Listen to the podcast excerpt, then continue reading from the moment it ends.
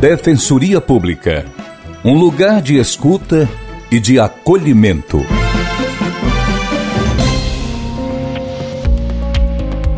Você sabe como se dá o acesso à justiça para aqueles que não têm dinheiro para pagar advogado? Quando falta até o básico, como alimento e moradia, como buscar por direitos? A quem recorrer? A curiosidade de compreender essas questões fez com que eu, Ian Gomes, acompanhasse o dia a dia de atendimentos na Defensoria Pública do Ceará. Cheguei por volta das 8 da manhã na sede da Defensoria, localizada na Avenida Pinto Madeira, número 11011, bairro Luciano Cavalcante. Algumas pessoas já estavam no local.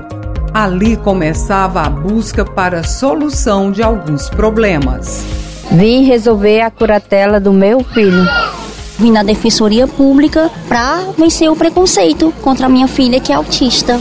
Eu vim na defensoria para resolver o meu divórcio e a paternidade do meu filho. Germana de Souza Lima, Joselane Barroso, Crislane Soares. Três donas de casa com problemas distintos e algo em comum as três são de baixa renda e viram na Defensoria Pública a chance de buscar pelos seus direitos. Para alguns, a Defensoria Pública do Ceará chega a representar um lugar que inspira confiança, como reforça a Beth Moraes. Dona Beth, como foi a rotina da senhora, essa relação com a Defensoria Pública? Sempre foi muito tranquila. Eu segui os horários, tinha que chegar cedo, chegava cedo, tem que pegar a senha, pega a senha. Mas sempre fui atendida sem nenhum tipo de empecilho e o tempo foi o tempo da justiça. Em todos os casos tem sido dessa forma. O que, é que a senhora buscou aqui na Defensoria? Sempre um atendimento para esta minha irmã que precisava de ser curatelada. Né? Então, na primeira vez, depois que o meu pai morreu e minha mãe tem Alzheimer, ainda está viva, eu fiz a curatela da Ana, da minha irmã, com autorização de todos os meus irmãos, porque os outros são homens, são três irmãos homens. E desde lá, tudo que eu preciso em relação a ela e que eu tenho que procurar justiça é na defensoria que eu venho.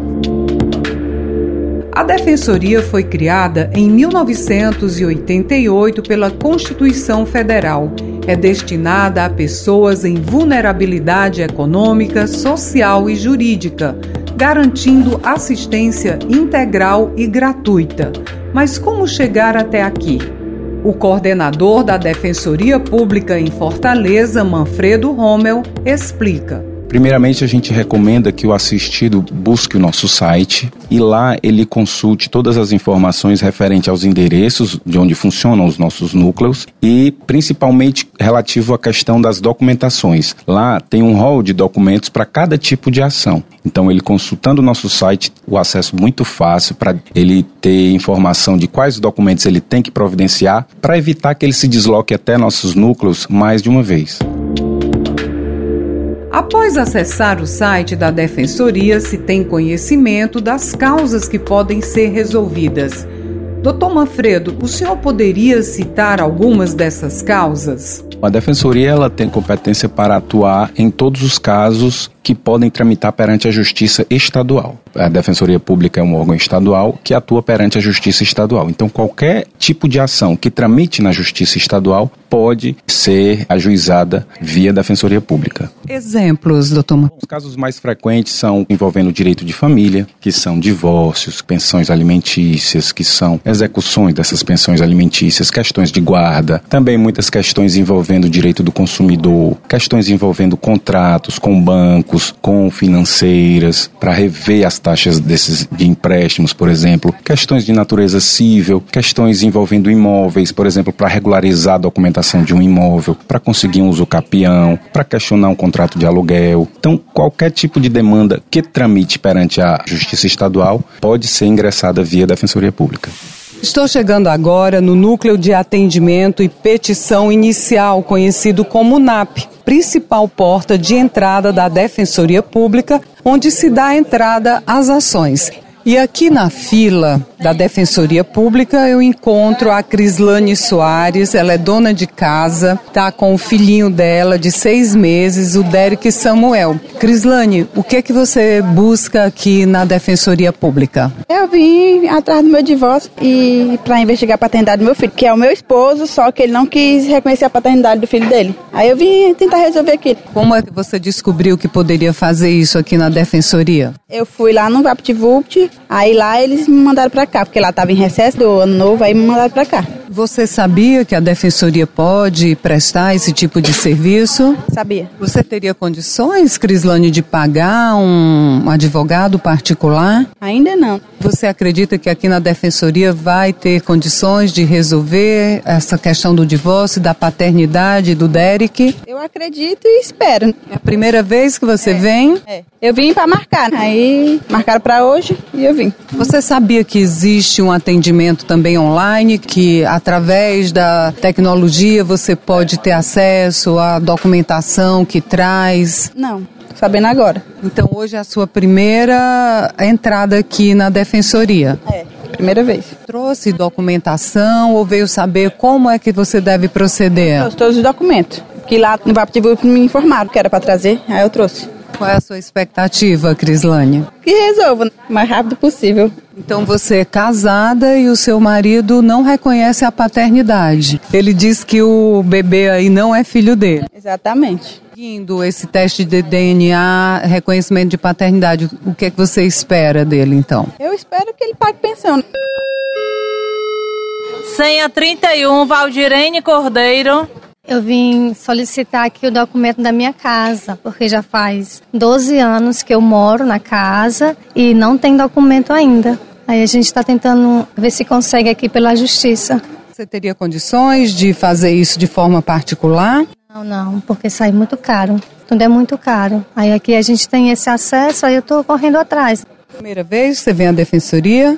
Para resolver isso é. A respeito do documento da minha casa é a primeira vez. Em tudo, não tenho lembrança de ter vindo aqui outras vezes, não. E a sua expectativa em relação a um retorno? Eu acredito que vai dar certo. A minha esperança é positiva que eu vou conseguir o documento da minha casa. Aqui na fila também, na Defensoria Pública, encontro a dona Germana de Souza Lima. É a terceira vez que ela vem à Defensoria e vai contar aqui para os ouvintes da Rádio FM Assembleia o que, é que ela espera da Defensoria. Dona Germana, o que, é que a senhora veio fazer aqui? Eu vim para resolver o negócio da curatela do meu filho, porque ele passou um ano e dois meses com benefício bloqueado, aí voltou, aí para mim receber esse atrasado, eu teria que fazer a curatela dele. Aí eu vim aqui na defensoria já pela terceira vez e hoje eu estou esperando o defensor para ele me atender, para poder receber esse dinheiro dele, que eu só posso receber com essa curatela. É a terceira vez que a senhora vem aqui na defensoria. É, a terceira vez. A primeira eu vim para agendar. Segundo foi os documentos e hoje eu vou falar com o defensor. Quem indicou a senhora para a defensoria? Como é que a senhora soube que aqui poderia resolver essa questão? Na DPU, aonde eu dei entrada do atraso do benefício. Como estava bloqueado, aí elas me deram essa informação que eu deveria vir aqui para poder dar entrada na curatela dele. Qual a expectativa da senhora, dona Germana? Que tudo dê certo, para poder receber esse atrasado, que eu só posso receber com essa curotela. Poderia contratar um advogado particular para resolver essa questão? Não posso. Por isso que eu estou aqui hoje. Vale a pena todo o sacrifício, às vezes que vem para resolver essa questão? Vale. Às vezes que eu vim, eu fui bem recebida, graças a Deus, sem nenhum problema. Está confiante? Com certeza. Como ouvimos na reportagem, a dona Germana já veio três vezes à defensoria. Porém, o coordenador Manfredo Rommel detalha que nem todos os casos passam por essa demora pois atualmente há uma maior agilidade no atendimento. Um deles é a nossa Dona Dedé, é uma assistente virtual onde você acessando o nosso site que é www.defensoria.ce.def.br vai ter uma opção onde aparece um pop-up na tela da nossa assistente virtual, que é a Dona Dedé. Informando qual é o tipo de ação que você deseja, ela já traz o rol de documentos e outras informações importantes. Também no nosso site a gente tem os canais de atendimento remoto de cada um dos nossos núcleos. Esses canais são importantes para que a população possa tanto agendar o atendimento quanto tirar dúvidas relativas à documentação necessária. Doutor Manfredo, existe plantão da defensoria também, não só de segunda a sexta, como é o funcionamento desses plantões? Os plantões eles funcionam nos finais de semana e nos feriados. A gente tem plantão criminal e plantão civil. O plantão criminal, para as pessoas que foram presas durante aquele fim de semana, funciona na delegacia de capturas, onde os defensores plantonistas participam das audiências de custódias dessas prisões. Também, com relação ao plantão civil, nós ficamos disponíveis na nossa sede para receber demandas urgentes na área civil, principalmente demandas envolvendo questões de saúde, como transferências de leitos, como questões envolvendo UTI e medicamentos urgentes. Algumas pessoas podem ter resistência ainda ao atendimento gratuito, achando que vai demorar, que nunca dá certo. O que, é que o senhor diria para quem ainda tem esse tipo de pensamento em relação aos serviços prestados a um órgão como a Defensoria? De fato, ainda existe esse pensamento, mas eu digo que esse pensamento é totalmente ultrapassado. Nós prestamos um excelente serviço à população carente e à população hipossuficiente aqui do nosso estado. Nossos serviços são de excelente qualidade. Dia a dia a gente trabalha visando melhorar essa prestação desse serviço para proporcionar um maior conforto ao nosso assistido e principalmente uma efetividade maior na prestação jurisdicional. Tudo com fulcro na obtenção da nossa missão constitucional de que é prestar o acesso à justiça à população carente. A Joselane Barroso faz parte do perfil definido e aqui na Defensoria conversei com ela, mãe da Vitória, de 3 anos. A filha é autista e Joselane sofre com o preconceito. O desabafo dela é comovente. Tem uma senhora lá pertinho da minha casa que ela tem muito preconceito com a minha filha, porque ela chega lá na minha casa, fica chamando a minha filha de louca, já jogou pedra na minha filha. A minha filha tem a mesma rotina, ela tem que ir 2h46 da tarde comprar o pão na padaria esse mesmo horário. A gente tem que ir pela mesma rua. Se a gente passar por outra rua, ela começa a entrar em crise. É a rotina dela. Então tive que mudar a rua e minha filha tá sofrendo muito com isso, por conta da rotina, que não é a mesma. E aí ela já jogou água com sal na minha filha, os olhinhos da minha filha tem foto dela inchado. Ela já jogou pedra que chegou a pegar os meus seios porque eu tirei a cabecinha da minha filha. Ela fica chamando minha filha de louca todo dia. A minha filha começa a entrar em crise. Ela começa a bater a cabeça na parede, a se jogar no chão. Às vezes eu tô lá dentro fazendo a comidinha dela, porque eu parei tudo, eu parei minha vida. Pra mim é um luto, sabe? Porque eu parei tudo para me cuidar da minha filha. E vem uma senhora que eu não conheço, chama minha filha de louca, que ela é louca. Você é louca, você é louca. E a minha filha não é louca, ela tem uma condição que está dentro do espectro autista. No nível 2, ela estava no leve, aí tá subindo o grau dela. Mas ela faz terapia, ela faz tratamento. E eu vim aqui porque eu já não aguento mais, sabe? Josilane, inclusive, trouxe a filha, a Vitória. Então, mamãe, você espera que a defensoria possa fazer alguma coisa? Porque eu não vim aqui atrás de dinheiro. Eu vim aqui atrás de justiça. Eu parei de trabalhar. Eu parei tudo. Eu parei a minha vida para me cuidar da minha filha. E vi uma senhora que eu nunca nem vi. Eu não conheço ela. Ela bate lá na porta da minha casa. Eu tenho vídeos. Eu tenho fotos. Ela dá língua para minha filha. Eu já falei com a filha dela, dessa senhora que faz isso com a minha filha. Ela disse vai fazer um tratamento com ela. Ela não é louca, essa senhora, porque louca que é louca, rasa de dinheiro e ela não faz isso. Eu já falei com o esposo dela e não resolve nada. Então eu tive que recorrer para a justiça, porque eu não aguento mais e eu tenho como provar, eu tenho testemunhas. E é difícil, não é fácil. A Defensoria Pública tem vários núcleos especializados nas áreas criminal, de saúde, família, idoso, consumidor, moradia, mulheres em situação de violência e o de direitos humanos, que trata das questões envolvendo injúria, racismo e discriminação sexual. Será neste núcleo que o caso da Joselane, mãe de uma criança autista, será resolvido O núcleo é coordenado pela defensora Mariana Lobo. Toda pessoa com deficiência é protegida de toda forma de negligência, de discriminação, de exploração, de violência. Existe uma legislação internacional e uma legislação nacional que protege os direitos dessas pessoas e principalmente combate a discriminação, a violência, a negligência. É importante dizer que induzir, incitar ou praticar qualquer ato de discriminação contra pessoa com deficiência e, por consequência, pessoa portadora do espectro autista, pratica um crime. E essa pessoa ela pode e deve ser responsabilizada criminalmente. Então, o primeiro passo é ir à delegacia, fazer a denúncia, pedir a instauração de um inquérito para que se possa apurar a prática do crime. Além disso, existe também uma responsabilização civil na perspectiva da reparação de danos. Então, a Defensoria Pública ela atua tanto na perspectiva de acompanhar essa pessoa durante o inquérito, entrando em contato com a autoridade policial, fazendo toda aquela retaguarda jurídica para que esse crime possa ser apurado e, por consequência, o autor do crime possa ser responsabilizado, assim como a Defensoria Pública trabalha na perspectiva da reparação de danos, porque atos de discriminação discriminação, atos de intolerância, atos de preconceito, eles causam um abalo emocional não só na vítima, mas também em todo o seio familiar, em todo o núcleo familiar, e é preciso que as pessoas sejam responsabilizadas, inclusive civilmente. Um dos centros com maior número de demandas é o Núcleo do Idoso. O espaço dá vez e voz às pessoas idosas que vão em busca dos seus direitos na justiça.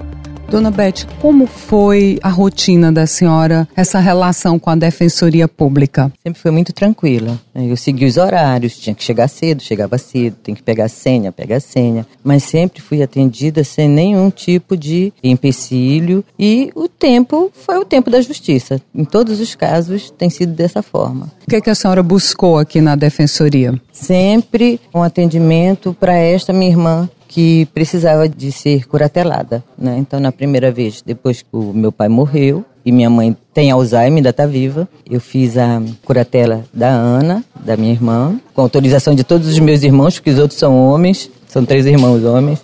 E desde lá, tudo que eu preciso em relação a ela e que eu tenho que procurar justiça é na defensoria que eu venho.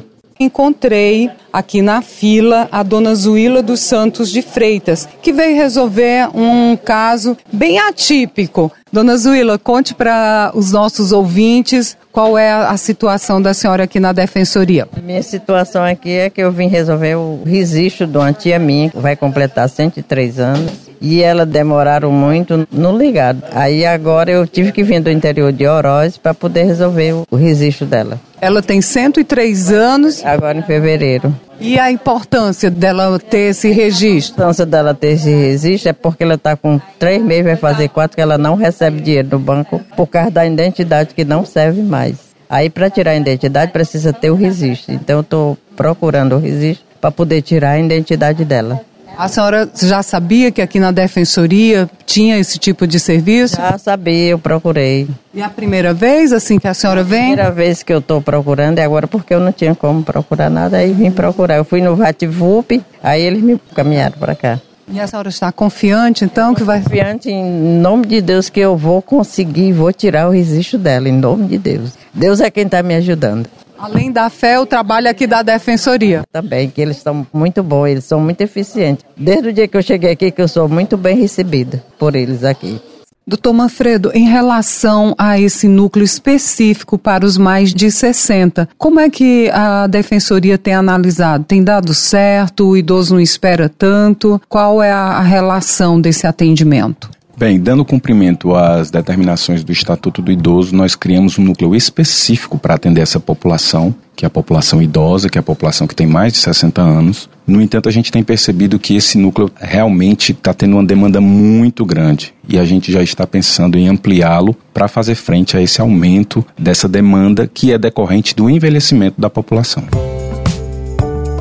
Na Assembleia Legislativa do Ceará, o deputado Renato Roseno ressalta a importância da Defensoria Pública no atendimento à população carente. As defensorias públicas são fundamentais para o acesso à justiça. Né? O acesso à justiça da população mais pobre, em situação de vulnerabilidade, que não tem condição de arcar com um advogado privado, deve contar com os serviços da Defensoria Pública. Ações as mais diversas, a defesa criminal, obviamente, daqueles imputados em processos criminais, a defesa civil e de família, sobretudo ações de alimento, pensões alimentícias, a defesa da saúde, o acesso à saúde. Por exemplo, muitas pessoas têm que judicializar o acesso à saúde hoje para ter acesso a um medicamento ou até mesmo a uma internação. O acesso à identidade e à documentação, vamos lembrar aqui todo trabalho que a Defensoria faz com a população LGBT, em especial com pessoas trans. Então, a Defensoria é essencial à justiça e, portanto, é essencial à democracia. Desde o nosso primeiro mandato, a gente tem que se colocado ao lado da Defensoria, como defensores da Defensoria, tem lutado muito pela isonomia entre defensores, juízes e membros do Ministério Público. Da mesma forma, tenho lutado para ampliação dos concursos e das vagas, ampliação do custeio, ou seja, a necessidade de aportar mais recursos para aumentar o número de defensores, para que em todas as comarcas,